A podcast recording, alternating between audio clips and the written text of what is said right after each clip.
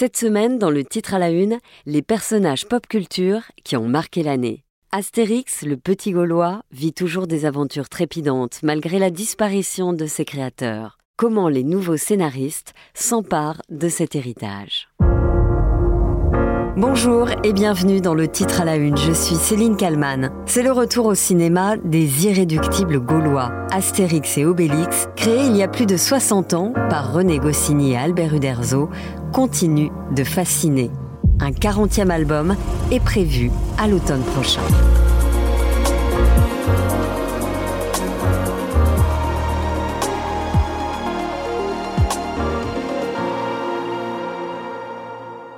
Astérix en chiffres donne le tournis à n'importe qui. Près de 400 millions d'exemplaires de la BD, vendus depuis sa sortie, il y a 64 ans.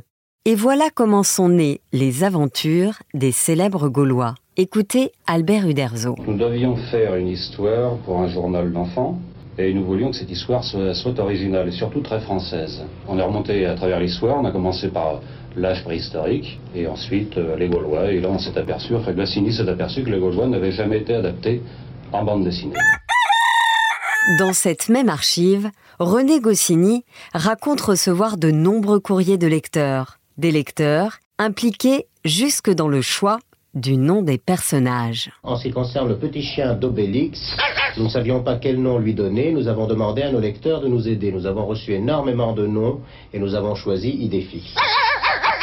René Goscinny, qui explique aussi trouver ses sources d'inspiration, de documentation, dans tous les livres qui portent sur le sujet de la Gaule. Des commentaires sur la guerre des Gaules de Jules César, jusqu'aux informations glanées dans le Petit Larousse. Une fois documenté, le scénariste efface tout pour écrire sa propre histoire, car son but est simple, dit-il, non pas instruire, mais amuser.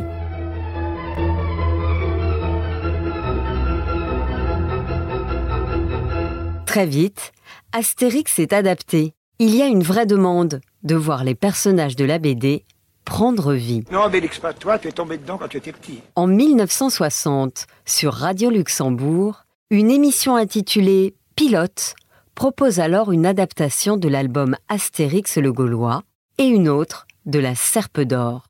Six ans plus tard, une nouvelle adaptation est faite par Radio France les acteurs Roger Carrel et Jacques Morel prêtent leur voix à celle d'Astérix et Obélix. Euh, attention Astérix, regarde, il y, a un romain là. Qu'est-ce qu'on fait? Rien, rien, rien. Continue comme si de rien n'était, sois naturel. Ah bon? Déguisé comme nous sommes, nous ne risquons rien. Mais rentre tes moustaches sous ton voile, bon sang. Oh. Alors, mes beautés, on se promène? Comme vous voyez, beau militaire. Elle a l'air gaie, votre copine, dites donc. Oui, elle est d'un tempérament joué. Astérix en BD, à la radio, en film et bien sûr en dessin animé. Toute la Gaule est occupée. Euh, toute, non car une région résiste victorieusement à l'envahisseur. Une, petite région entourée de camps retranchés romains. C'est dans ce village que nous allons faire connaissance avec le guerrier Astérix. Les années passent et les albums se succèdent. En 1970, Astérix cartonne toujours autant. Vedette de deux films long métrages, il parle 14 langues et ses aventures dessinées se sont vendues à plusieurs millions d'exemplaires. Premier tirage de son dernier album, Astérix chez les Helvètes, 1 200 000. Une célébrité qui en France a grandement contribué au développement de la bande dessinée. Désormais, les adultes traitent la bande dessinée avec beaucoup de sérieux. En 1999, sort au cinéma Astérix et Obélix contre César. Un film franco-italo-allemand réalisé par Claude Zidi. 9 millions de spectateurs. Trois ans plus tard, sort le film Astérix Mission Cléopâtre, réalisé par Alain Chabat. Le succès va être immédiat, avec un nombre d'entrées phénoménal. Plus de 14 millions et demi de spectateurs en France. C'est excellent, vraiment il n'y a, aucune comparaison, c'est vraiment le film de l'année. Énorme, le bien de mot énorme. Il faut dire que tous les ingrédients sont rassemblés sur cette pellicule pour fabriquer un grand film comique, l'histoire, l'action, mais aussi les comédiens. Gérard Depardieu, dans le rôle d'Obélix, Christian Clavier, dans celui d'Astérix, Jamel Debbouze, en numéro bis, ou encore Monica Bellucci, en Cléopâtre. Alain Chabat, lui, interprète Jules César. Le réalisateur explique alors qu'il a voulu à tout prix être fidèle à l'œuvre de Goscinny et d'Uderzo. Son objectif, faire vivre en 3D les personnages de la BD. Le bain de Cléopâtre. Le bain de Cléopâtre.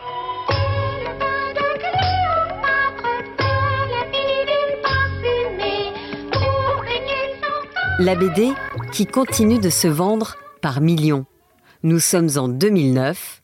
Astérix fête ses 50 ans. Et maintenant, c'est d'un cinquantenaire dont nous allons parler, celui d'un petit Gaulois qui est né il y a 50 ans, presque jour pour jour, le 29 octobre 1959. Il s'agit d'Astérix, bien sûr. Et pour les 50 ans, un 34e album va sortir.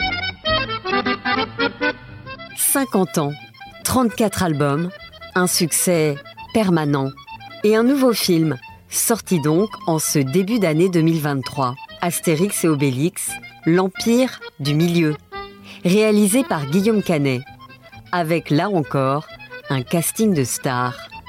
Marion Cotillard, Gilles Lelouch, Jonathan Cohen, mais aussi Zlatan Ibrahimovic. Un casting de stars et un budget faramineux, 65 millions d'euros ce qui en fait le neuvième film français, le plus cher de l'histoire. Les papas d'Astérix ne sont plus là pour donner leur avis, mais ce qui est certain, c'est que leur héros n'est pas prêt de disparaître. Une nouvelle BD est prévue pour octobre prochain, avec aux manettes un nouveau scénariste, l'hilarant Fab Caro. Le dessinateur reste celui qu'Albert Uderzo avait désigné comme successeur à partir du 35e album en 2013, à savoir Didier Conrad. Oh, miam, miam, miam, miam, miam, miam. Voilà trois beaux sangliers bien dodus. Hein un pour Obélix, le voilà. Un pour moi, le voilà. Et un pour notre... Quand René Goscinny est interrogé en 1966 pour savoir si Astérix va mourir un jour, Écoutez ce qu'il répondait. Nous n'envisageons pas pour l'instant de faire disparaître Astérix. Euh, le jour où nous l'envisagerons, eh bien mon Dieu, ce sera les lecteurs qui l'auront envisagé pour nous. Dans un grand bol de strychnine, belle défier de la morphine, fait tiédir à la casserole un bon verre de pétrole. Oh, je vais en mettre deux. Quelques gouttes de ciguë, de la bave de sangsue, un scorpion coupé très fin. Et un peu de poivre en grain Non Hein Vous versez la mort au rat. Bonjour Jean-Yves Ferry. Bonjour. Vous êtes euh, l'auteur de nombreuses bandes dessinées, notamment euh, De Gaulle à la plage, et vous êtes bien évidemment scénariste des, de cinq tomes des aventures d'Astérix entre 2013 et 2021, avec euh, toujours Didier Conrad aux illustrations. Pendant ces années où vous étiez l'auteur des aventures d'Astérix, est-ce que vous réussissiez à ne pas être obsédé par, par cet univers? Est-ce que vous en rêviez la nuit?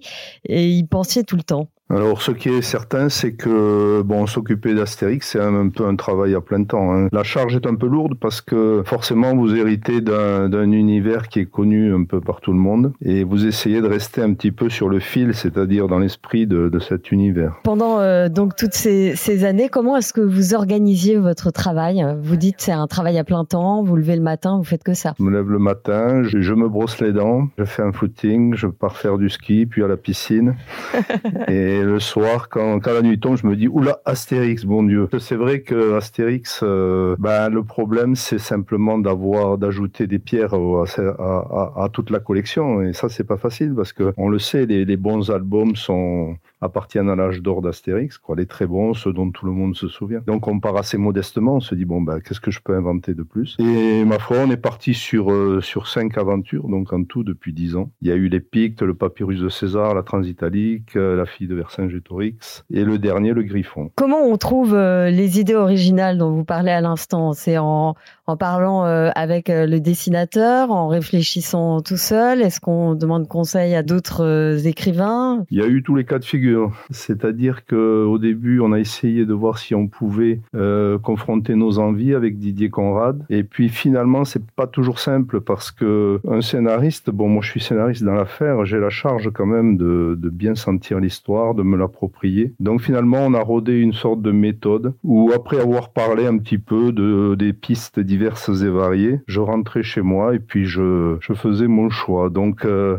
des fois, il s'est trouvé que on pouvait partir sur une des pistes évoquées, des fois non. La plupart du temps, je suis parti sur du matériel tout neuf. Est-ce que l'un des secrets de la réussite des BD, c'est pas que l'actualité, elle se reflète toujours dans le scénario? C'est à chaque fois l'enjeu? C'est la difficulté et puis c'est une aide aussi parce que finalement, on a à notre disposition du matériel que n'avait pas Goscinny à l'époque puisque le monde a quand même pas mal changé. Donc euh, l'actualité apporte son lot de nouveaux thèmes. Par exemple, sur le dernier, sur le Griffon, il est évident que Goscinny n'aurait pas pu l'aborder de la même manière. Pourquoi? Parce qu'il y a le rôle des femmes, qu'il y a euh, beaucoup de choses qui ont changé. Et on est, on est donc amené à renouveler un petit peu le thème. En, 2019, quand il avait 91 euh, ans, euh, vous déclariez qu'Albert euh, Uderzo continuait de tout voir, tout lire, tout surveiller. Vous aviez des retours personnels de sa part? Euh, alors la formule était, est exagérée, ça c'est une c'est une formule qui circule. En fait, Albert Uderzo, ce que je dirais, le souvenir que je garde de lui, c'est justement le souvenir de quelqu'un qui nous a fait confiance parce que il connaissait un petit peu la, la difficulté de la tâche, forcément. Donc euh, il savait qu'on allait un petit peu souffrir. Donc il nous épargnait, au contraire, il nous encourageait. Et s'il a toujours lu ce qu'on faisait, euh, je me souviens pas qu'il ait fait vraiment des des remarques euh, un petit peu au début sur le dessin, forcément, pour corriger deux, trois trucs. Mais après, il nous a fait confiance. Un cinquième long métrage sort euh, aujourd'hui au cinéma. Une quarantième BD est attendue euh, à l'automne. C'est Fab Caro qui sera cette fois à l'écriture. Une série animée bientôt sur Netflix. Qu'est-ce qui explique que 64 ans plus tard, Astérix semble bah, toujours plus populaire? Bah, C'est justement peut-être cette présence, c'est-à-dire qu'il y a toujours une actualité Astérix. Et puis, je crois que rentrer un petit peu dans, dans les maisons, quoi, dans les foyers. Euh, tout le monde connaît Astérix. Après, il faut quand même bien distinguer l'univers du film et du dessin animé. Euh, en fait, c'est pas tout à fait les, mais les mêmes règles, quoi. C'est-à-dire que au cinéma, l'écriture peut aller dans beaucoup plus de directions. Sur un album de 44 pages, bon, vous avez des contraintes. Vous êtes obligé de rester dans un certain format, quoi. Et en même temps, c'est ce qui est intéressant, c'est de rester dans de la BD proprement dite. Euh, le lecteur de BD, je dirais, n'attend pas les mêmes choses d'un album que d'un film. D'ailleurs, justement, sur, euh, sur euh, l'exigence du lecteur, euh, est-ce que vous diriez que le, le risque d'écrire sur une œuvre si populaire, c'est que d'une certaine manière, elle appartient un peu au public? Est-ce que les lecteurs